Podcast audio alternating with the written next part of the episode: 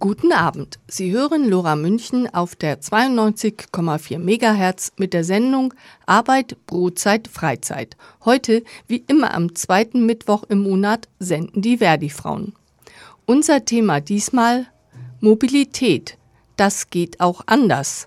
Statt Autos im Stau. Mobilität ist eine wichtige Voraussetzung für gesellschaftliche Teilhabe, denn sie ermöglicht es den Menschen, zur Arbeit oder zur Schule zu gehen, Einkäufe zu erledigen, Freunde zu treffen, Freizeitaktivitäten oder sonstigen Engagements nachzugehen. Doch die Zugangschancen zu Verkehrsmitteln und Wegen sind ungleich verteilt.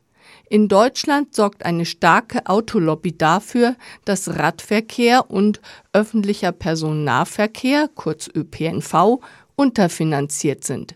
Welche Faktoren hier eine Rolle spielen, darum geht es in der heutigen Sendung. Zur Einführung hören wir ein Telefoninterview mit Dr. Ines Kafgan-Kagan. Die Soziologin und Verkehrsplanerin aus Berlin fordert eine feministische Verkehrswende. Im Anschluss sprechen wir mit unseren Studiogästen über die Münchner Situation. Maria Deingruber vom Allgemeinen Deutschen Fahrradclub, kurz ADFC, ist Expertin für Genderfragen und Konzepte im Radverkehr. Und noch im Studio ist Brigitte Wolf, Stadträtin der Linken. Sie stellt das Mobilitätsreferat bzw. die Arbeit im Mobilitätsausschuss vor, mit Schwerpunkt auf dem ÖPNV. Am Ende der Sendung blicken wir auf die erste Septemberwoche voraus. Während der Automesse IAA und des städtischen Mobilitätskongresses ist Lora München mit einem offenen Studio auf einem Parkplatz in der tristen und grauen Schwanthaler Straße präsent. Die Musik kommt heute von Janis Joplin. An der Technik begleiten uns Felix Jakowitz und Peter Körner. Vielen Dank dafür. Wir wünschen informative Unterhaltung. Dr. Ines Kafgan-Kagan haben wir auf der Bundeskonferenz der Verdi-Frauen in Berlin kennengelernt. Sie hielt dort einen Vortrag unter dem Titel Was hat das Geschlecht mit Mobilität zu tun? Das hat uns neugierig gemacht. Und so haben wir in einem vorab aufgezeichneten Interview nachgefragt schlecht mit Mobilität zu tun. Es ist äh, ganz einfach. Äh, Mobilität an sich ist ja etwas, warum wir unterwegs sind, wie wir unterwegs sind, wann wir unterwegs sind und wohin. Das sind ja alles Dinge, um eine andere Aktivität auszuüben. Wir gehen zum Beispiel zum Einkaufen, zur Kita, zur Arbeit, nach Hause, wie auch immer, zum Sport. Das sind alles Dinge, dass Mobilität nicht als selbst Zweck zu sehen ist, sondern einfach ein Werkzeug, um unseren Alltag zu handeln. Und wir wissen, statistisch gesehen, Männer und Frauen haben einfach unterschiedliche Aufgaben und Aktivitäten über den Tag und zeigen damit eben auch unterschiedliche Mobilitätsmuster. Das ist jetzt erstmal so grob der Einstieg, warum ja. äh, das Geschlecht Mobilität beeinflusst. Äh, ja, aber das hat ziemlich weitreichende Folgen. Ne? Du, ähm, also es gibt ja nicht nur diesen Unterschied zwischen Stadt und Land oder äh, zwischen arm und reich oder zwischen eher häuslich, äh, äh, Homeoffice oder, oder im, im Betrieb zu arbeiten, ja. sondern du hast ja herausgearbeitet, wie stark sich diese Geschlechtsunterschiede bemerkbar machen. Genau, also das ist auch schon ziemlich lange eigentlich als bekannt, schon seit Jahrzehnten. Und ich habe mich halt auf einen äh, mit, mit neuen innovativen Mobilitätsangeboten befasst. Und das war quasi auch der Aufhänger von meiner Dissertation. Ich habe mir da angeschaut, warum so viele Männer Carsharing mit Elektroautos nutzen. Und das ist international immer über 80 Prozent männliche Nutzer gewesen. Und ich fand das total spannend. Und das ist ein Aspekt, ähm, wo wir massive Unterschiede einfach sehen. Aber es gibt eben noch ganz viele andere, zum Beispiel die Wegeketten, die typischerweise von Frauen zurückgelegt werden. Das heißt, es sind so einzelne kleine Wege hintereinander, um die verschiedenen Aufgaben des Tages miteinander zu verknüpfen. Also erst zur Kita, dann zur Arbeit, dann zum Einkauf, dann zur Kita wieder, dann mit dem Kind nochmal zur Oma, dann noch zum, Essen, zum, zum Sport und Freunde besuchen, wie auch immer. Und dann schnell nach Hause und dann das Armut noch machen. Ne? Also das mhm. ist so, diese Wegeketten ist was, was wir sehen, gerade bei Frauen mit Betreuungsaufgaben, also mit Kindern im Haushalt. Also das hat wieder was mit den sozialen Rollenzuschreibungen zu tun, ne? dass immer noch Frauen diese traditionellen äh, Muster da ausüben. Genau. Das heißt, für genau. die Care-Arbeit sind die Frauen zuständig. Ja, genau. Äh, das ist ja statistisch gesehen immer noch so, auch wenn irgendjemand immer einen Mann kennt, der auch Elternzeit genommen hat, finde ich immer ganz schön dieses Beispiel. Ich denke, toll, super, aber leider sind wir in, in der Gesellschaft trotzdem noch nicht so angekommen, dass das gerecht verteilt wäre und es gibt halt auch mehr als Elternzeit. Und da, da, da sehen wir halt einfach diese, diese Unterschiede, die da reinkommen. Und da ist eben auch diese, diese Care-Arbeit. Man spricht dann, wenn es äh, sich dann um Mobilität handelt, äh, von Mobility of Care. Das heißt, die ganzen Wege, die zurückgelegt werden, die ganze Mobilität, die aus Versorgungs- und Betreuungszwecken erfolgen und die wird auch ganz oft einfach nicht gesehen, weil die nicht wahrgenommen wird. Genauso wie Care-Arbeit eben auch leider nicht so gesehen wird in unserer Gesellschaft, nicht so anerkannt wird. Und wie sieht dann das, ähm, das Modell für Männer aus? Also die, der Weg, Arbeitsweg für Männer ja. ist ja keine Kette. Also das ist, Genau, also Männer haben statistisch gesehen ähm, häufiger lineare Wege, also das heißt ein Weg hin, ein zurück und auch statistisch gesehen weitere Wege. Sie arbeiten ja auch häufiger in Vollzeit. Wer in Vollzeit arbeitet, hat statistisch gesehen auch längere ähm, Wege zur Arbeit. Also je länger ein Weg ist, umso eher ist man dann auch in Vollzeit. Ne? Das hat schon was mit, wie, wie weit bin ich bereit zu fahren für einen Job zu tun. Und die sind halt einfach länger, die sind weiter aber Männer haben über den Tag verteilt weniger einzelne Wegeketten im Vergleich zu den Frauen, die unterwegs sind, weil Tatsache Frauen auch häufiger gar keine Wege haben als Männer.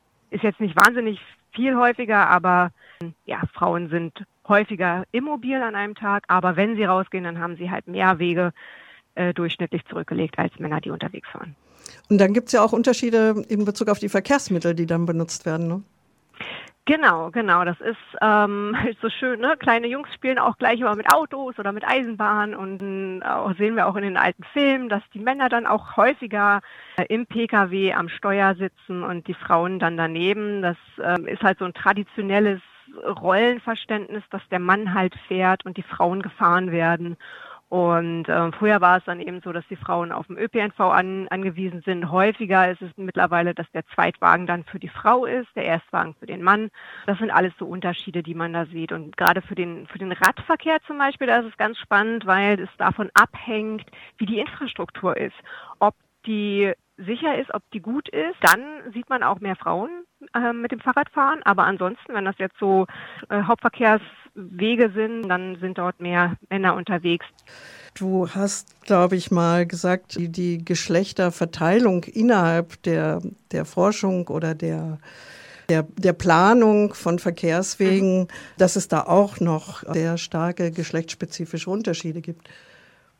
Äh, ja, das äh, gibt es. Da gibt es immer so diese schöne eine Zahl, ähm, dass, das ist schon ein bisschen her, müsste man eigentlich mal eine neue raussuchen, aber dass 22 Prozent nur Frauen sind in der EU, die im Verkehrsbereich arbeiten. Und das ist aber für alle Verkehrsarten der Durchschnitt. Und wenn man sich jetzt nur den, den landgebundenen Verkehr anguckt, also ne, Straßen und, und Schienen, dann ist man sogar nur bei 16 Prozent Frauenanteil. Und das ist schon sehr bezeichnend, weil dann einfach diese weibliche Perspektive fehlt, die diese Bedürfnisse und Bedarfe reinbringt. Ne, dieses mhm. Verständnis dafür, dass wir vielleicht doch irgendwie anders unterwegs sein könnten als ein Vollzeit arbeitender Mann ist ja auch so, dass gerade der Führerschein zum Beispiel bei Älteren, da ist ein riesiger Gap, dass, dass Frauen seltener einen Führerschein haben als Männer. Und bei den Jüngeren ist das angeglichen mittlerweile. Also da sind wir dann quasi schon angekommen, dass es da keinen Unterschied mehr gibt mhm. bei den jungen Menschen. Aber insgesamt ist ja vielleicht dieser gesellschaftliche Trend eher in die Richtung, dass man weniger Auto fährt und mehr auf alternative Verkehrsmittel umsteigt oder dass der ÖPNV ausgebaut wird. Auch da hast du noch Anmerkungen beim ÖPNV dass es da wieder einen geschlechtsspezifischen Unterschied gibt in Bezug auf das Sicherheitsbedürfnis zum Beispiel. Ja, also es ist ja Tatsache so, uns, uns Mädchen wird früh beigebracht, äh, sei vorsichtig, geh da nicht lang, im Dunkeln solltest du da nicht äh, lang gehen und pass immer auf dich auf. Also uns wird da so beigebracht, dass wir so permanent in dieser potenziellen Opferrolle sind, wodurch wir dann auch eben abends anders unterwegs sind zum Beispiel und dann im ÖPNV auch äh, ein anderes subjektives Sicherheitsempfinden haben. Und ähm, das merkt man ganz, ganz stark. Also das sieht man äh, wirklich ein, Gap zwischen den Geschlechtern. Es ist so, wenn ich bei einem Vortrag zum Beispiel erzähle, dass viele Frauen dann die, die Schlüssel zwischen die Finger nehmen, wenn sie irgendwie die letzte Meile von der Station nach Hause laufen im Dunkeln. Dann haben sie einfach teilweise so, so einen normalen Alltagsgegenstand und äh, können ihn dann quasi als Waffe einsetzen, indem sie so die, die Schlüssel zwischen die Finger stecken. Ich weiß nicht, ob, äh, ob, ob du weißt, ob du das schon mal gesehen hast. Und äh, ganz viele Frauen im äh, Raum, die sind dann immer, ja, ja, ja, kenne ich, kenne ich. Und alle mehr, Hö, mhm, nee, habe ich noch nie gehört. Die, die können sich das gar nicht vorstellen, weil die das einfach selbst noch nicht so erlebt haben. Und das ist etwas, wo, wo wieder diese Perspektive fehlt. Mhm. Und da sehen wir beim, beim ÖPNV eben, dass es andere Maßnahmen bedarf, um Frauen dieses subjektive Sicherheitsempfinden ähm, zu geben, dass, dass sie sich sicherer fühlen. Es ist ja Tatsache nicht so, dass Frauen häufiger überfallen werden als Männer. Sie werden zwar häufiger Opfer von sexueller Belästigung ja. und mhm. Übergriffen, aber ähm, Männer machen immer noch den Großteil aus der Menschen, die im öffentlichen Raum auch ähm, überfallen werden, angegriffen. Deswegen, das heißt, das ist so, ein, so eine Wahrnehmung, die wir haben und die führt aber, die reicht ja schon als Auswirkung, dass wir eben spät alleine nicht mehr rausgehen, dass wir nicht nachts alleine durch den Park laufen, dass wir bestimmte Routen meiden, bestimmte Zeiten, bestimmte Verkehrsmittel. Und da merkt man dann, okay, ne, das kann es ja eigentlich nicht sein, ne? wenn, äh, wenn, wenn das etwas ist, was, was wir so vom Empfinden her haben, dann sollten diese öffentlichen Verkehrsmittel eben auch sicherer gestaltet werden, um dieses subjektive Sicherheitsempfinden zu steigern. Du hast ja jetzt ein eigenes Institut und das macht, glaube ich, Beratungen ne, für Kommunen. Und habt ihr genau dieses Thema auch, ja. dann, dann auch auf der Agenda? Interessanterweise ist es bei ganz vielen Verkehrsbetrieben auch so, dass sie eigentlich wissen, dass es Frauen häufiger ein ÖPNV äh, nutzen, und dass es eben diese Sicherheitsunterschiede gibt. Aber die viele haben sich das bis jetzt noch nicht angeguckt und das ist ganz ganz interessant, dass man das einfach ja nee ähm, wissen wir, aber nee selber haben wir da noch nicht geguckt. Und da kann dann eben geschaut werden, weil wie können ähm, Haltestellen, wie können Stationen, Bahnhöfe sicher gestaltet werden. Und da kann man zum Beispiel ganz tolle Touren machen, indem man einfach mal mit mit Frauen so eine so eine Begehung macht zum Beispiel und einfach diese einzelnen Punkte sich anschaut, wo ist denn was zu verbessern? Wo gibt es denn irgendwie ein Problem an welcher Stelle? Und äh, was läuft zum Beispiel auch gut? Das ist etwas, was, was wirklich viel helfen kann, weil man dann wirklich einfach mal aus der nutzenden Perspektive an die Sache rangeht. Ich glaube, du hast es auch ein bisschen genau. ausgeweitet, dass, dass das so auf inklusive Politik hinausläuft. Genau. Ne? Dass auch genau, Behinderte genau, genau. dann ja. mitbedacht werden und mit, ihre Bedürfnisse mit berücksichtigt werden. Es macht ja auch keinen Sinn, jetzt einfach die Hälfte der Bevölkerung gegen die andere Hälfte der Bevölkerung sich anzugucken. Es sind ja innerhalb der Gruppe der Frauen viel größere Unterschiede, teilweise als zwischen Männern und Frauen. Deswegen ist es wichtig, dass man ähm, verschiedene Nutzungsgruppen identifiziert, dass man eben auch Intersektionalität berücksichtigt. Das heißt, dass verschiedene Dimensionen von Diskriminierungsfaktoren überlappen können. Das heißt, eine, eine, Frau im Rollstuhl mit Migrationshintergrund zum mhm, Beispiel. Mhm, ne? Da sind ja dann gleich drei Diskriminierungsebenen mit drin. Und mhm. dass man sich das eben dann im Detail anschaut. Und wie, wie optimistisch bist du, dass, dass das also zumindest in kleinen Schritten vorangeht? Also, oder ja. bist du vernetzt, ja. europaweit vernetzt? Genau, also ich habe ein riesiges Netzwerk, auch international, das ist toll und ich sehe, dass äh, da wird ein bisschen was gemacht und hier und da und ich glaube, seitdem das Buch Invisible Woman, also Gott, wer ist auf Deutsch, unsichtbare Frauen, ähm, wo dieser Gender Data Gap so thematisiert wurde, seitdem das extrem durch die Presse gegangen ist, hat das Thema im Mobilitäts- und Verkehrsplanungsbereich richtig Fahrt aufgenommen, was ich super finde. Und man, man merkt, dass sich Kommunen und die Anbieter von, von Mobilitätsdienstleistungen vor dem nicht mehr verschließen können, dass das einfach etwas ist, was die Bevölkerung auf dem Schirm hat mittlerweile und das kann man einfach nicht mehr, ja, das kann man nicht mehr, ja, das können wir nicht machen, dafür haben wir keine Zeit oder sonstiges. Also das, man, man merkt, dass dann gesellschaftlicher Druck einfach entsteht, dass man sich mit diesem Thema beschäftigen soll. Und da bin ich zuversichtlich, dass das bleibt. Äh, ich glaube aber auch, dass sich ein paar Unternehmen, weil wir hatten ja in den 90ern schon diese erste Welle, wo das Thema aufkam, wo es ganz viele Leitfäden gab, ähm, gerade für den ÖPNV, für Haltestellengestaltung und weiß ich nicht. Ne? Also das ist so. Und dann ist das aber irgendwie wieder so in Vergessenheit geraten. Und ähm, ich glaube, dass es diesmal auch die, dieser, ne, das Thema ein bisschen, ein bisschen weniger wird, aber ich glaube nicht, dass es wieder komplett verschwinden wird, dass es halt einfach integriert wird in, in jegliches Projekt. Dass man sich anguckt, also eigentlich Selbstverständnis, dass man sich anguckt, wer sind denn die Leute, die die Sachen nutzen und was haben die für Bedarfe und für Anforderungen. Also das ist ja eigentlich eine Selbstverständlichkeit. Lora München, zu hören auf UKW 92.4, auf DAB Plus und im Internet. Sendezeiten und Programm finden Sie unter lora924.de. Soweit das Interview mit Dr. Ines Kafgan-Kagan, die eine feministische Verkehrswende fordert und mit ihrem eigenen Institut entsprechende Beratung für Kommunen und Unternehmen anbietet. Wir switchen jetzt. Wir haben nämlich Gäste im Studio und möchten das, was die Ines Kafkan erzählt hat, nochmal vertiefen. Dazu ist also meine Kollegin Martina Helbing als Verstärkung gekommen für das Interview. Und ähm, wir haben zwei Gäste im Studio, die Brigitte Wolf von den Linken und die Maria Deingruber vom ADFC. Und meine erste Frage geht dann auch gleich an die Maria Deingruber. Wir haben nämlich das Glück gehabt, als wir eine Gesprächspartnerin für die heutige Sendung gesucht haben, dass beim ADFC du im Vorstand bist und dich gleichzeitig auf Gender-Fragen auch spezialisiert hast. Ähm, deshalb frage ich dich jetzt, äh, hast du irgendwelche Ergänzungen oder kann man das so eins zu eins auf die Münchner Situation übertragen? Ich glaube, man kann es eins zu eins übertragen in dem Sinne, dass man sagt, wenn wir eine Verkehrswende wollen, dann muss es auch eine Verkehrswende für alle sein. Sprich, man muss im Blick haben, was haben Frauen vielleicht für spezifische Bedarfe, was haben aber auch zum Beispiel Kinder, äh, Menschen mit Beeinträchtigung und so weiter für spezielle Bedarfe. Und man muss eben weg von einer Verkehrsplanung, die in den 50er Jahren letzten Endes äh, für die Männer auf den Arbeitsweg die Straßen asphaltiert hat. Und ähm, da sind wir auf dem Weg, ist mein Eindruck aller Orten, aber ich habe es äh, im Vorgespräch vorher kurz gesagt, ich habe den Eindruck, wenn man sozusagen Sachen neu hochzieht, dann wird das eher schon mitbedacht. Aber wenn man bestehende Straßen hat, die umgebaut werden müssten, dann haben wir große Herausforderungen und dann haben wir auch häufig große Diskussionen in der Bevölkerung.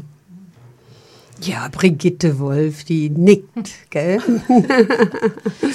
ähm, naja, also eigentlich ist äh, die ganze die Bundesrepublik Deutschland, wir haben die UN-Behindertenrechtskonvention unterschrieben. Das heißt, der, die ganze Gesellschaft, der ganze Staat wäre verpflichtet, bei allem und jedem, was, was sie tun, was wir tun, eben zu berücksichtigen, dass man barrierefrei baut und äh, barrierefrei ähm, betreibt und so weiter und so fort. Und das ist natürlich eine äh, gigantische Aufgabe, weil wenn man 50 Jahre anders gebaut hat und muss jetzt anfangen, also wie, wie meine Vorrednerin ja schon gesagt hat, das Neue ist da immer mitgedacht, also auch die Trambahnhaltestellen, die neu sind und so weiter. Da kann man auch mit dem Rollstuhl rein oder auch mit Rollator. Ich meine, wir alle werden ja älter und wenn ich auf das Interview vorher zurückgehe, das ja, Sicherheitsbedürfnis ähm, nimmt auch mit dem Alter nochmal rapide zu in meiner Erfahrung. Allein schon die, die sozusagen die Furcht zu fallen, wenn der Bus anfährt oder sowas. Ja, also das äh, kenne ich jetzt von meiner Mutter zum Beispiel. Und da ist halt unglaublich viel zu tun und deswegen dauert es auch so lang. Ich glaube, das gilt auch ein bisschen für den Fahrradverkehr, ne? dass da auch ältere Menschen eher ähm, Probleme haben oder davon Abstand nehmen und sagen, nee, das ist mir jetzt doch zu unsicher.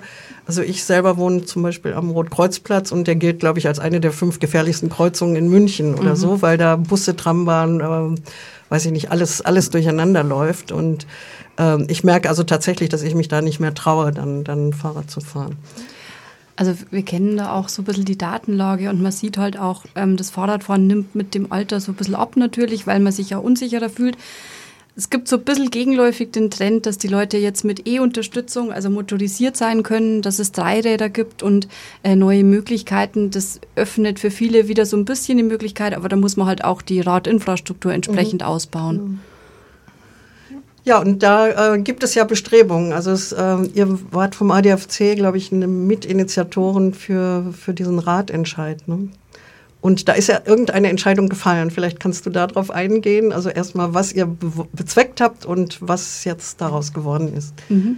Also es gab äh, in Bayern ja in mehreren Orten Ratentscheide, die im Prinzip alle eine sichere Infrastruktur gefordert haben auf unterschiedlicher, uh, unterschiedliche Art und Weise. In München zum Beispiel haben wir standardmäßig 2,30 Meter baulich getrennten Radweg, sprich einen Radweg, der nicht verparkt werden kann und der auch ähm, nur den Radlerinnen und Radlern zur Verfügung steht, gefordert. Und ähm, in anderen Städten war das ein ähm, bisschen kompakter sozusagen, weil da auch weniger Verkehr an sich ist. Und wir haben auf bayerischer Ebene festgestellt, die, der Freistaat hat sich irgendwann das Ziel gegeben, ähm, bis äh, 2025 30 Prozent der Menschen aufs Fahrrad zu bringen. Und ist nicht mal ansatzweise in irgendeiner Richtung dahin unterwegs. Und entsprechend haben wir als ADFC Bayern dann auf bayerischer Ebene auch ähm, ein Radgesetz gefordert in erster Linie und das auch versucht jetzt mit Unterschriftensammlung im vergangenen Jahr ähm, durchzusetzen. Das wurde uns vor dem Bayerischen Verfassungsgerichtshof leider trotz 100.000 Unterschriften in vier Monaten, die wir gesammelt hatten, eben äh, leider gekippt mit dem Verweis darauf, dass es unzulässig ist, weil wir unter anderem in die Bundesgesetzgebung eingreifen wollen würden und ähnliches. Gleichzeitig hatten wir zumindest, naja, man kann es ein bisschen Erfolg nennen, die CSU hat das Thema zumindest gerochen. Also Markus Söder hat gerochen, da kommt was, da sind viele Leute dahinter, da muss ich doch jetzt so tun, als würde ich was, was, was machen, so mhm. würde ich es beschreiben. Und ähm, hat dann entsprechend ein Ratgesetz der äh, Landesregierung, also CSU und Freie Wähler vorgelegt und ähm, ja, sagen wir so, es wurde verabschiedet, ähm, ist aber wirklich ein Radgesetzchen, also ein sehr, sehr kleiner Sprung. Es wurde auch verabschiedet, ohne dass mit äh, dem ADFC als äh, fachlich zuständigen Verband gesprochen wurde, ohne dass irgendwer eingebunden wurde, der den Saatentscheid Bayern mitgemacht hat. Also wir waren wirklich an der Seitenlinie gestanden und konnten nur zuschauen und so ein bisschen in der Presse kommentieren. Ähm, das finden wir sehr schade und was wir auch sehr schade finden, ist es leider sehr... Ähm, äh, unambitioniert in den Forderungen. Also es sollen quasi pro bayerischer Kommune in den nächsten Jahren, ich glaube, 91 Meter neuer Radweg entstehen. Und wenn wir uns ähm, die, die bayerische Gemengelage anschauen, dann sind wir irgendwann im Jahr 2100 was 2160, glaube ich, so weit, dass wirklich ein Radwegenetz in Bayern vorhanden wäre. Das äh, werden wir alle nicht mehr äh, erradeln dürfen zu diesem Zeitpunkt. Also da ist wirklich wenig Ambition dahinter und wir haben uns einfach wesentlich, wesentlich mehr gewünscht. Ja, aber was ist jetzt mit dem Münchner Ratentscheid? Den gab es ja auch und da möchte doch die Münchner Kommune das äh, alles umsetzen. Wie seid ihr da als ADFC mit zufrieden? Als ADFC ähm, sagen wir, wir sehen erste Erfolge. Wir sehen am Altstadt-Radlerring teilweise Baustellen und teilweise fertigen, äh, breiten, schönen Radweg. Wir sehen erste baulich getrennte Radwege, aber wir sagen auch, es geht zu langsam. Also es kann nicht sein, dass wir in diesem Tempo weiter, weitermachen, weil da ist auch eigentlich die Zielsetzung ursprünglich 2025 gewesen. Da sehen wir als ADFC gerade den Weg dahin nicht ähm, und hoffen auch, dass jetzt sehr, sehr bald sehr, sehr viel mehr kommt an Planungen, an Vorlagen und dann auch hoffentlich bald an Umsetzung. Wir sind ja hier an der Schwanthaler Straße, die kennen vielleicht ein paar Zuhörerinnen und Zuhörer. Ähm, das ist zum Beispiel ein Beispiel, wo man versucht, mit Markierungen was zu verbessern. Das gelingt in Teilen. Es ist besser als vorher. Man fühlt sich zumindest bis zur Paul-Heise-Straße nicht mehr lebensgefährlich bedroht. Ähm, aber, dieses aber es ist zu wenig. enden ja. ist ja, doch die Katastrophe. Schrecklich. also. Ja, hier die Linke hat dort den Ratentscheid unterstützt, ja. ja. Äh, jetzt bist du schon ewig da im Münchner Stadtrat, Brigitte Wolf. Naja, gut, der, der Warum geht nichts voran? Naja, der Ratentscheid, den gibt es ja jetzt noch nicht ewig, muss man sagen, sondern jetzt seit 2019 oder irgendwas, 18, 19 Vor vier Jahren hat es der Stadtrat übernommen. 19, genau. Und der Stadtrat hat es übernommen, kraftvoll oder auch weniger kraftvoll. Ähm, aber das heißt ja nicht, also ich meine, mir war das gleich klar, dass 2025 komplett illusorisch ist, wenn man die Abläufe jetzt in der Stadtverwaltung kennt und natürlich auch die Widersprüche, die da immer wieder auftauchen. Ja, die CSU zum Beispiel hat den ja mitbeschlossen, diesen Ratentscheid. Im Grundsatz, ja, aber immer wenn es um einen konkreten Radweg geht, dann gehen die mehr oder weniger, oder fast immer, muss ich sagen, gehen die auf die Barrikaden ähm, äh, mobilisieren zum Teil auch die Anwohnenden oder die, die, die Geschäfte zumindest, dass die sich aufregen, dass ihnen keine Leute mehr kommen, wenn die Parkplätze entfallen und so weiter und so fort. Also das ist ein also diese Verkehrswende, muss man sagen, das ist jetzt nichts, was man einfach mal so auf dem Papier und man rechnet, sondern es geht wirklich äh, da muss sich in der Gesellschaft sehr viel ändern und das muss man vorsichtig angehen. Also das ist der eine Faktor, zum Beispiel diesen Verkehrsversuch in der Kolumbusstraße. Da regen sich zum Teil die, die Anwohnenden dort auf, dass man meint, man, man würde ihnen den Strom abstellen oder irgendwie sowas. Ja, also man würde ihnen das Leben Komm, verunmöglichen. 50 Parkplätze sind für ein Vierteljahr nicht vorhanden. Genau, und Lärm ist auf der Straße auf einmal, weil keine Autos mehr da sind, sondern spielende Kinder. Ja, aber wie gesagt, es ist für, für viele ist es tatsächlich eine, eine riesige Umstellung auch in, in ihrem täglichen Leben. Und das heißt, man muss, man muss auch sehr viele ähm, Anstrengungen machen, die Leute mitzunehmen, mit frühzeitigen Bürgerinnenveranstaltungen, mit Informationssachen. Der Bezirksausschüsse müssen eingebunden werden. Und dann ist es ja auch einfach so, das Mobilitätsreferat war jetzt zwei Jahre lang im Aufbau. Auch diese Abteilungen, die das umsetzen sollen. Jetzt sind sie langsam mal in einem arbeitsfähigen Zustand, kann ich sagen. Aber trotzdem müssen sie diese Strecken priorisieren. Ja, sprich, sie müssen einfach eine Reihenfolge festlegen, wie gehen wir es der Reihe nach an, weil alles parallel kriegen sie nicht hin. Deswegen 2025 wird nicht klappen. Also aus städtischer Sicht ist es übermorgen, 2025. Mhm. Ja. Also die, die gerade jetzt die Radwege, die wir beschlossen haben, zum Beispiel auch das in der Elisenstraße, da ist ja immer der Zeitplan dabei. Ne? Das ist, der soll 2025, 26, wenn ich mich nicht täusche, fertig werden, ja, an der Stelle. Und das ist auch nur ein ganz kleines Stück. Naja, so klein ist es nicht, weil in dem Projekt ist ja der, der Umbau von diesem ganzen ähm, Lehnbachplatz da, von der nördlichen Ecke mit dabei. Und wer das kennt, weiß, dass es da sehr chaotisch zugeht, mit Trambahn, mit sehr viel Fußgängerinnen, mit ähm, abbiegenden Autoverkehren und so weiter. Und das muss man ja alles so neu planen, neu denken und dann auch Lösungen finden, zumindest einigermaßen verträgliche. Und das ist zum Beispiel auch, glaube ich, der Hauptkostenanteil, was jetzt dann da so durch die Presse gejagt wurde, dass das da ein Luxusradweg wäre. Dabei ist das ein echter Quatsch. Der eigentliche Radweg, der kriegt nur so einen Bordstein an der Seite bleibt ansonsten auf dem Asphalt. Also Aber das müsste der Bürgermeister doch wissen. Naja, wenn man über Luxus spricht, dann finde ich, sollte man an der Stelle halt vergleichen, was kostet uns ein Kilometer Autobahn zum Beispiel. Mhm. Und da sind wir halt beim Hundertfachen von dem Radweg zum Beispiel. Und ich glaube halt, ähm, es ist immer eine Abwägung, es ist sicherlich jetzt äh, kein, kein Schnäppchen, was da gebaut wird, aber es ist eine Verkehrsstrecke, die in der Folge, die wir da haben werden, wenn da ein Radschnellweg entsteht, wenn da mehr Radverkehr auch äh, auf dem Altstadtradlring ist oder zum Altstadtradlring zufließt, ist das einfach eine, eine Trasse, die in der Zukunft eine eine sehr hohe verkehrliche Funktion auch haben wird. Das heißt, man kann sich das anschauen und ich finde auch, ähm, ja, es ist, glaube ich, mal gut, wenn man sich solche Projekte auch traut. Außerdem glaube ich, dass der Oberbürgermeister seine Vor die Vorlagen nicht liest, wenn er mal wieder draufhaut. Ja, ähm, vielleicht ist es auch sinnvoll, die, diese Folgekosten von dem Autoverkehr einfach mit einzuberechnen und, und die zu verdeutlichen. Mhm. Also das ist ja nicht nur das, was die, an, wenn die Straßen bauen, was sie da an Geldern ausgeben, sondern die gesundheitlichen Folgen für, für, für die Anwohner durch den Feinstaub, Feinstaubbelastung und, und Lärmbelastung, Schlafstörungen und was weiß ich was alles. Also die müsste man vielleicht auch weiter ins Gespräch bringen. Und ich wollte noch ganz kurz fragen, ähm, man muss ja eigentlich nicht immer alles neu erfinden und, oder neu ausdenken. Ich habe ähm, eine interessante Broschüre gekriegt vom ADFC, ähm, der heißt Innorat. Mhm.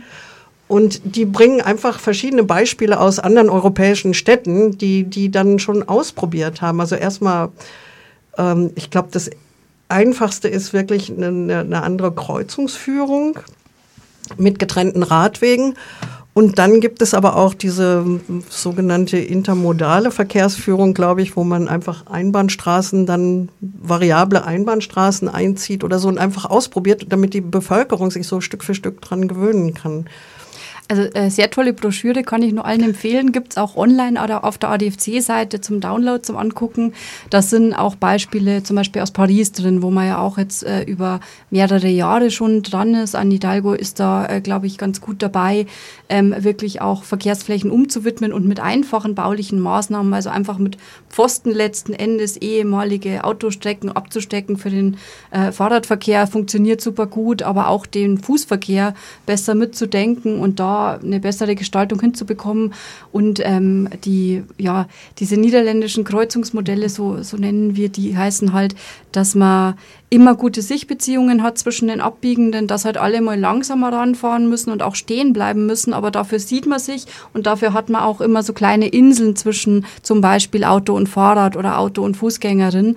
ähm, sodass einfach auch eine Sicherheit höher ist und dann geht halt die Sicherheit vielleicht mehr vor Geschwindigkeit, aber ähm, dafür kommen halt alle auch gut an. Mhm. Ich glaube, wir machen jetzt mal eine kleine Pause und hören Musik und danach diskutieren wir weiter, vielleicht mit Schwerpunkt auf dem ÖPNV. Guten Abend, Sie hören die Verdi-Frauen bei Lora München.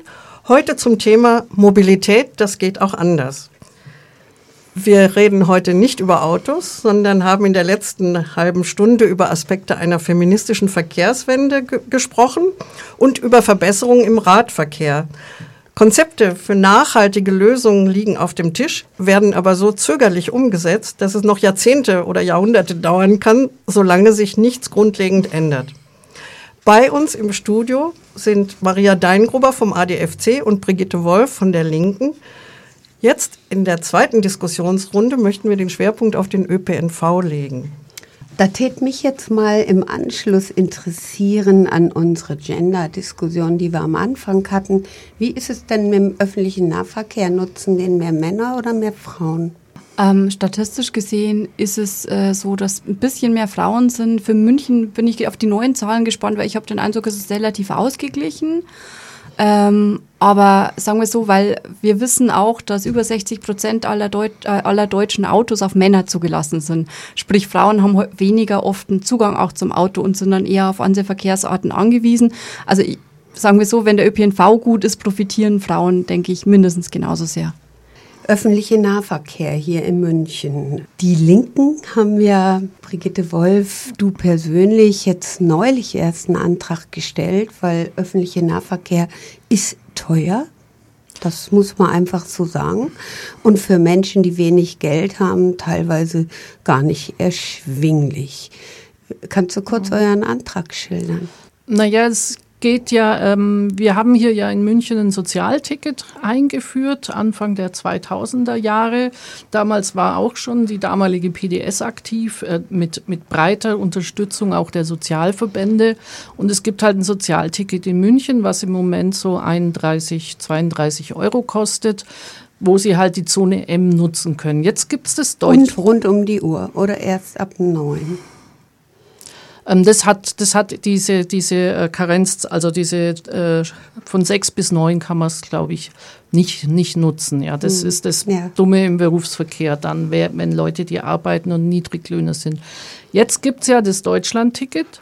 Das ist ja stark subventioniert staatlich. Und davon profitieren bisher zumindest äh, die Menschen, die jetzt hier München, den Münchenpass haben und äh, oder kriegen können und dann eben auch diese Isacard S kriegen könnten, profitieren davon gar nicht. Also die müssen, auch da gibt es kein reduziertes Ticket bisher. Es gibt eins für Auszubildende und Student, Studierende, glaube ich, ab, ab September soll das sein, für 29 Euro. Und ich finde, wie so oft äh, vergisst man dann, die, die, äh, die Teile der Bevölkerung, die einfach halt wirklich äh, äh, wenig Geld haben und jetzt nicht eben so eine Lobby haben wie eben Studierende oder Auszubildende, ähm, sondern halt die Menschen mit sehr wenig Geld. Und ich kann das, ich finde es einfach total unfair, dass jemand, der viel verdient und weit pendelt, jetzt eine irre äh, Reduktion der Fahrtkosten gekriegt hat durch das Deutschland-Ticket und jemand, der halt hier in, in München lebt, weiterhin mit der Isaac HS 30 entweder eben diese 31, 32 Euro zahlen muss oder halt dann doch das Deutschland-Ticket aus diesem ähm, Regelsatz, der ja viel zu niedrig ist, wissen. Mhm. Also da brauche ich, glaube jetzt nicht weiter auf eingehen, das wissen alle Hörerinnen und Hörer von Radio Lora, dass der nicht reicht. Aber euer Antrag, dein Antrag ist nicht durchgegangen. Warum eigentlich nicht? Naja, das kann man jetzt so noch nicht sagen. Also der Antrag ist vom Oktober 2022. Wir haben jetzt letzthin eine Presseerklärung, äh, Pressekonferenz dazu gemacht, weil nämlich Nürnberg es mittlerweile geschafft hat, ein 19-Euro-Ticket für diese Menschen äh, zu finanzieren. Das ist also durch einen Zuschuss der Stadt Nürnberg. Und wir, äh, der politische Druck, ähm, der muss hier steigen. Also ähm, und ich glaube, das wird schon, also entschieden wird es erst, wenn dann mal ähm, vom, ich glaube, Sozialreferat dann eine Beschlussvorlage kommt an den Stadtrat, mhm. wo das vielleicht auch mit Geld hinterlegt wird, wie viel das mehr kostet oder eben auch, vielleicht wird es sogar günstiger, weil ja auch die, diese Isaac S wird ja von der Stadt mit subventioniert. Es ist ja nicht so, dass der MVV diese Kosten trägt, sondern das finanziert die Stadt München, diese Differenz. Und ähm, ja, die Mühlen der Stadtverwaltung malen auch in diesem Fall sehr langsam, leider. Die, die Mehrkosten sind überschaubar, oder? Was die also Stadt Mom zuschießen müsste. Naja, im Moment sind es jetzt in Summe, ähm, ich glaube, 29.000 äh, haben einen Münchenpass sich geholt. In Summe sind es schon ein einstelliger Millionenbereich. Also es ist jetzt nicht einfach nichts, aber ähm, jetzt im Vergleich zum Deutschland-Ticket, glaube ich, ähm, würde die Subventionierung ungefähr in gleicher Höhe anfallen. Also es wären jetzt keine, also nicht sehr, also entweder bei gleicher Nutzung wäre es nicht sehr viel mehr. Hm, hm. Ich meine, diese Diskussion um ein Ein-Euro-Ticket, die gärt ja auch schon lange. Und dann gab es unser schönes 9-Euro-Ticket für ein Vierteljahr, was, äh, was ja gut angekommen ist und was auch dazu geführt hat, dass, dass öffentlicher Nahverkehr und Rad kombiniert wurden um äh, kein Autoverkehr mehr äh, äh, stattfinden zu lassen. Und es gibt ja Untersuchungen, die das auch bestätigen. Warum geht man nicht weiter in diese Richtung?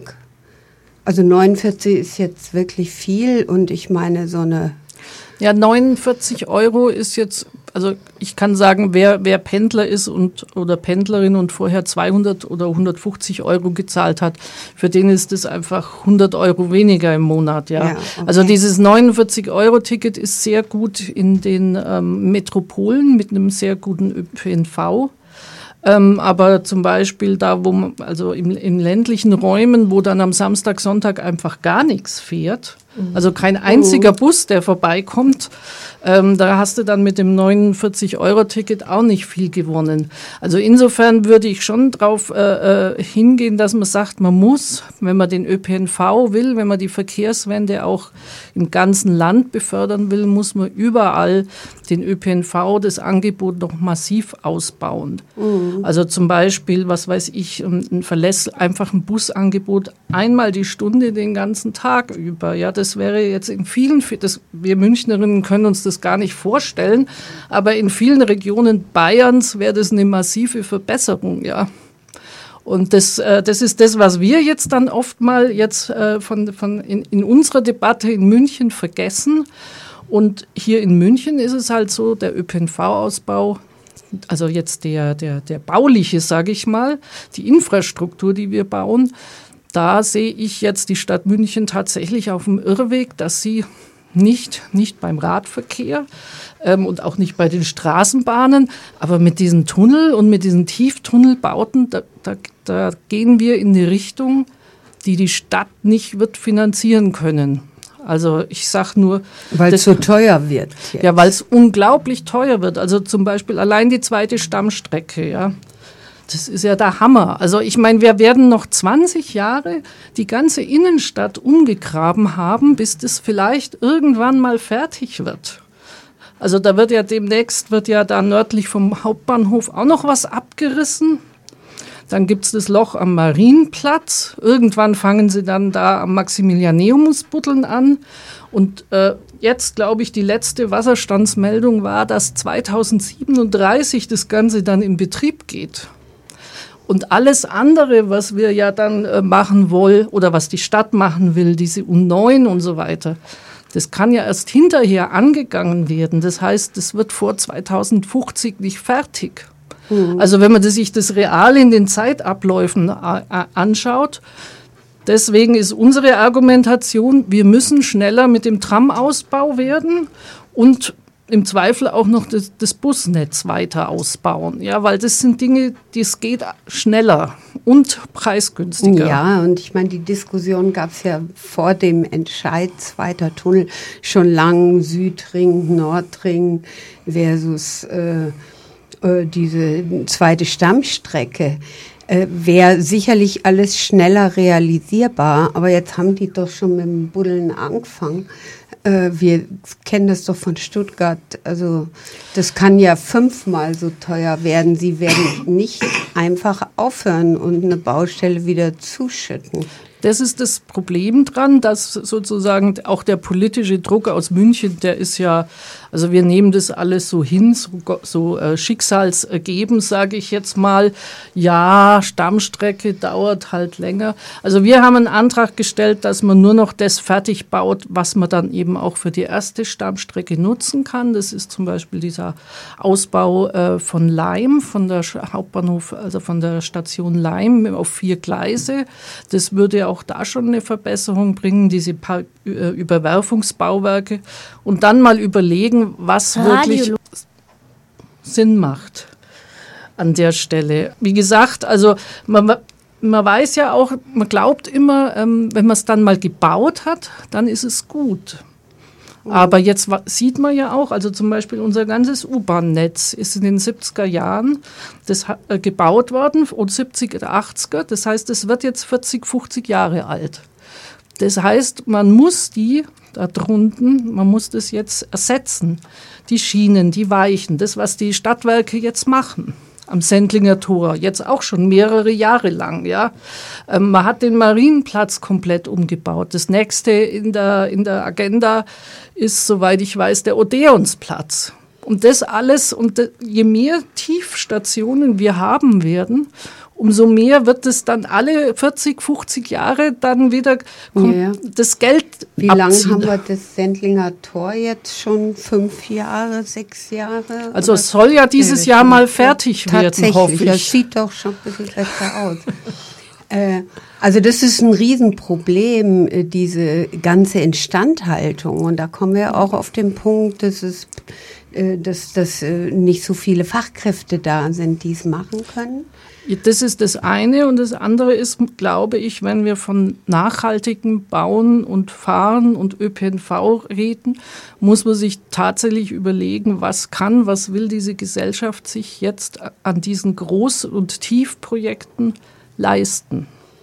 Und mhm. ich sehe also die, die Mehrheit im Stadtrat und wahrscheinlich auch die Mehrheit der Stadtgesellschaft da einfach, äh, dass sie das noch nicht noch nicht realisiert haben oder noch nicht realisieren wollen, sage ich mal, dass das einfach auch die Gesellschaft, also auch die Stadt München finanziell überfordern kann und wird. Mhm. Und ich meine, ähm, die SPD und die CSU, die oder auch die Grünen, die verweisen dann entweder, dass Berlin mehr Geld geben muss oder der Freistaat ähm, aber auch da kann man sagen, die Aufgaben de, de, de, des Staates sind ja immens. Also die, die, werden jetzt nicht sämtliche Gelder nach München schieben, nur damit wir da die zweite Stammstrecke und die U9 hinkriegen. Ich werde jetzt mal ein bisschen spaßig. Vielleicht wollen die Münchner Innen- und Stadträte äh, ja auch mal mit Fingerzeig auf ein großes Milliardenloch, was nicht fertig wird,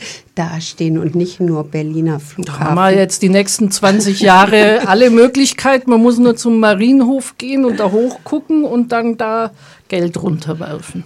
Aber es gibt ja immer diese äh, Studien von Verkehrsplanerinnen, äh, dass eigentlich in Bezug auf den ÖPNV, dass da die Kommunen einen wahnsinnig großen Gestaltungsspielraum haben. Dass die, also wenn die Politik insgesamt in, in Deutschland äh, also das Auto hofiert, dass die Kommunen ja doch einen gewissen Handlungsspielraum haben und sagen können, also wir setzen die Schwerpunkte anders. Also wir, wir investieren jetzt mal mehr in den ÖPNV. Ja, aber es ist jetzt schon die Frage, in welchen ÖPNV. Also zum Beispiel äh, ein, ein vernünftiges Trambahnnetz, was an die U-Bahnen anschließt und die dann verbindet. Ich meine, äh, seit ich in diesem Stadtrat bin, also seit 2002, reden wir über die Tram-West-Tangente die wird jetzt nicht fertig werden äh, bis zur nächsten Kommunalwahl, weil jetzt halt äh, die zweite S-Bahn-Stammstrecke mit der Umweltverbundröhre sich verschiebt, weil es Ewigkeiten gedauert hat. Also äh, CSU und SPD in der vorigen Amtsperiode haben es ja einfach dermaßen äh, hinausgeschoben und verzögert. Also das ist doch unglaublich, ja.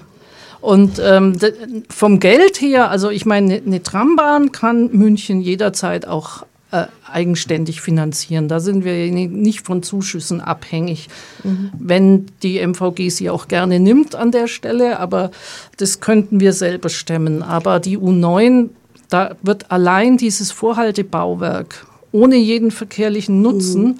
ähm, ist jetzt schon auf über 500 Millionen taxiert und wie die Baukosten jetzt steigen, bis das gebaut ist, hat es eine Milliarde gekostet. Und das wird eben an vielen anderen Ecken ja. und Enden fehlen. Also das wäre natürlich, die Finanzierung ist ja auch nicht unwichtig für den Ausbau von einem gescheiten Radnetz, oder? Ja, aber man muss sagen, im Vergleich dazu ist natürlich der Radverkehr, ist natürlich der Radverkehr ähm, wesentlich günstiger. Also wir sprechen von einer äh, oberirdischen Bauweise, wir sprechen von, von Flächen, die leicht zugänglich sind. Ähm, das ist was anderes. Ich meine, letzten Endes, wir aus, aus ADFC-Perspektive freuen uns natürlich auch, wenn der ÖPNV im Sinne der Verkehrswende sehr, sehr gut erschlossen und ausgebaut ist. Ähm, und wir freuen uns über eine gute Fahrradmitnahme natürlich auch im ÖPNV. Das nur am Rande angemerkt. Da freuen wir uns auch, wenn dieses 1-Euro-Ticket, das uns der Freistaat versprochen hat, pro Fahrradmitnahme Maßnahme kommt. Ähm, auch das ist irgendwo verschwunden in der Kommunikation zwischen wir machen es und äh, dem, was jetzt umgesetzt wird. Ähm, aber für uns ist es einfach äh, so, dass wir sagen, mhm. die Verkehrswende braucht all diese Bestandteile. Ist doch ein schönes äh, Schlusswort. Ich meine, wir könnten noch lang, lang reden, denke ich mir. Äh, viel Gelegenheit im Open Mic was Lora Anfang September hier durchführt. Äh, da ist das über eine Woche Thema und da wollen wir gleich ein bisschen genauer noch drüber reden. Ja, also ich bedanke mich ganz herzlich bei unseren Gästen, dass ihr gekommen seid. Und also Maria Deingruber war da vom ADFC und Brigitte Wolf von der Linken. Ja, vielen, vielen Dank, Dank, für Dankeschön. die Einladung. Und ja. wir machen weiter auf jeden Fall. Gerne jetzt Mobilität noch zuhören, was wir Tolles von Lora machen. Wenn Sie Lora München unterstützen wollen, können Sie Mitglied im Lora Förderverein werden oder eine Sach- oder Geldspende Lora München und dessen Förderverein zukommen lassen. Info dazu finden Sie auf der Homepage www.lora924.de, dann etwas nach unten rollen und auf den Button Spendenportal klicken. Dann öffnet sich die Seite, auf der noch mehr Info dazu steht und auf der dann der Button spendenportal.de zur Online-Spende mit Quittung zu finden ist denn die Spenden an den Lora Förderverein und Lora München sind ja steuerlich absetzbar. So. Guten Abend. Sie hören die Verdi Frauen bei Lora München. Heute zum Thema Mobilität. Das geht auch anders. Autos verursachen enorme externe Kosten, die nicht von den Haltern, sondern von der Allgemeinheit getragen werden müssen. Denken wir nur an die Milliarden, die allein Andi Scheuer mit seiner Mautmisere versenkt hat. Die IAA, die Internationale Automobilausstellung im September, wirft ihre Schatten voraus. Die Planungen für Gegenveranstaltungen sind schon ziemlich konkret geworden und laufen zum Teil auch schon. Lora berichtet darüber laufend. Aber Lora ist auch schon voll in den Vorbereitungen des Open Mic Studio, das während der Automesse IAA und des städtischen Mobilitätskongresses durchgeführt wird. Lora München ist mit einem offenen Studio auf einem Parkplatz in der tristen und grauen Schwanthaler Straße präsent. Auf dem Parklet gibt es Sitzmöglichkeiten, Tisch, viel Grün sowie einen Bücher- und Kreislaufschrank und eben unser Open Mic Studio für bis zu vier Personen. Von wo aus vom 3. bis 11. September zwischen 17 und 19 Uhr auf UKW, DAB Plus und im Livestream gesendet wird. Näheres, Martina, was ist denn alles geplant? Ja, wir haben äh, eins der neun Projekte, die das Mobilitätsreferat im Stadtrat zum äh, zur Auswahl vorgeschlagen hat, bewilligt bekommen. Und zwar planen wir hier vor unserem Studio, wenn man rausschaut, ist ein Parkplatz, steht gerade ein blaues Auto. Da soll ein Parklet hin. Was ist denn ein Parklet? Ja, Parklet. Das, äh, da kommt ein Studio rein und äh, wo vier Leute Platz haben sollen. Ein mobiles Studio mit einem äh, auch äh, nicht hier direkt äh, mit Leitung verbunden äh, Studio halt. Äh, vier Menschen passen rein. Es ist klein, aber es soll funktionieren und daneben ist Raum zum Sitzen einfach. Zum Sitzen, ein Kollege von uns wird das begrünen, der von der Gartenredaktion. Und dann äh, ist das ein Ort zum Verweilen und in der Schwanthaler Straße gibt sowas nicht. Äh, es gibt keine Bäume hier, weit und breit, und du kannst nirgends sitzen, ohne zu konsumieren. Und das ist ja, Parklets gibt es ja in vielen Stadtteilen, ist schon oft ausprobiert worden, aber sie sind in der Regel äh, selten lang, immer nur für eine kurze Zeit. Ja, das ja jetzt leider auch, aber sind denn unsere interessierten Leserinnen, äh, Hörerinnen und Hörer auch eingeladen zu kommen? Ja, natürlich. Also wir haben da ein tolles Programm geplant. Los geht es äh, am 4. montags, also wir bauen es schon vorher auf, aber Montag bis Freitag ist immer von 17 bis 19 Uhr hier Live-Programm. In der ersten Stunde kommt eine wichtige Person oder wichtige Personen, die miteinander sprechen. Ähm, unter anderem der der Georg Dünkel wird eine Stunde da sein, das ist der Referent, Mobilitätsreferent, oder am, äh, am Freitag die Stadtbaurätin Elisabeth Merck. Aber ist öffentliche Nahverkehr, damit geht's los. Da kommt der Andreas Barth von ProBahn und äh, die Simone Burger und es kommt dann im weiteren Verlauf auch die Brigitte Wolfen. Tag drauf haben wir das Thema Radverkehr, dann Autoverkehr, äh, dann Stadtplanung direkt hier südliches Bahnhofsviertel und dann geht's am Ende um Stadtplanung. Am Montag machen wir eine Rückschau, weil es gibt viele Projekte, die sind bewilligt worden und die stellen wir alle vor, auch in, äh, in Sendungen. Vielleicht ganz kurz, ihr müsst da auf die Website schauen, was alles bewilligt wurde. Ganz toll, äh, der Platz Hacken von Green City oder die Panat-Insel, das ist eine Bürgervereinigung in Lochhausen, die haben da auch nichts, wo sie so sitzen können können. Die haben nicht mal einen Kaffee, höchstens einen Bäcker, wo es was zum Laufen gibt. Die haben ein tolles Projekt. Dann, ähm, dann gibt es eine Zentralpark. Tram vom Bund Naturschutz. Die, äh, die äh, fahren dann vom Stachhaus zum Sendlinger Tor oder Lehnbachplatz zum Sendlinger Tor, weil die wollen aufzeigen, dass es immer schon Veränderungen gegeben hat und Widerstände und zeigen 100 Jahre, wie diese Strecke sich verändert hat ja, zum Vorteil. In der Regel würde man meinen jetzt. Ne?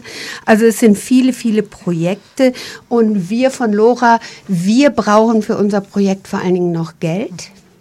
Ja, und da bitte ich jetzt äh, unsere Hörer und Hörerinnen zu spenden, weil wir kriegen nämlich nicht alles Geld was das alles kostet, sondern es gibt einen großen Batzen an Eigenbeteiligung, 4000 Euro, und die müssen zusammenkommen. Genau. Und vorbeikommen in der Zeit, Hörer und Hörerinnen, Anwohner, Anwohnerinnen sind gewünscht. So, das war sie also wieder, die Sendung Arbeit, Brotzeit, Freizeit der Verdi-Frauen. Heute zum Thema Mobilität. Das geht auch anders, ohne Autos im Stau denn es gibt nachhaltige, umweltverträgliche und sozial gerechtere Alternativen. Wir bedanken uns ganz herzlich bei unseren Interviewpartnerinnen, Dr. Ines Kafgan-Kagan für das Telefoninterview und unseren Studiogästen Maria Deingruber vom ADFC und Brigitte Wolf von Der Linken für ihr Kommen und ihre Teilnahme an der Live-Diskussion. Mitgearbeitet haben Martina Helbing, Walburga Rempel, Dagmar Fries und Christiane Bielmeier, die sich gleich am Mikrofon verabschiedet. Unser Dank richtet sich auch an Felix Jakowitz, der die Technik wie immer klasse betreute. Und Ihnen, liebe ZuhörerInnen, danken wir natürlich auch, dass Sie dabei waren und hoffen, dass Ihnen die Sendung gefallen hat. Und falls Sie es noch nicht sind, werden Sie doch Mitglied in unserem Förderverein, damit Lora weiterhin senden kann. Eine Wiederholung dieser Sendung können Sie auf DAB Plus heute Nacht um 4 Uhr und am gleichen Tag dann um 13 Uhr hören. Die nächste Sendung der Verdi Frauen ist am 13. September zur gewohnten Zeit von 19 bis 20 Uhr. Vielen Dank fürs Zuhören und weiterhin gute Unterhaltung mit Radio Lora. Bleiben Sie dran!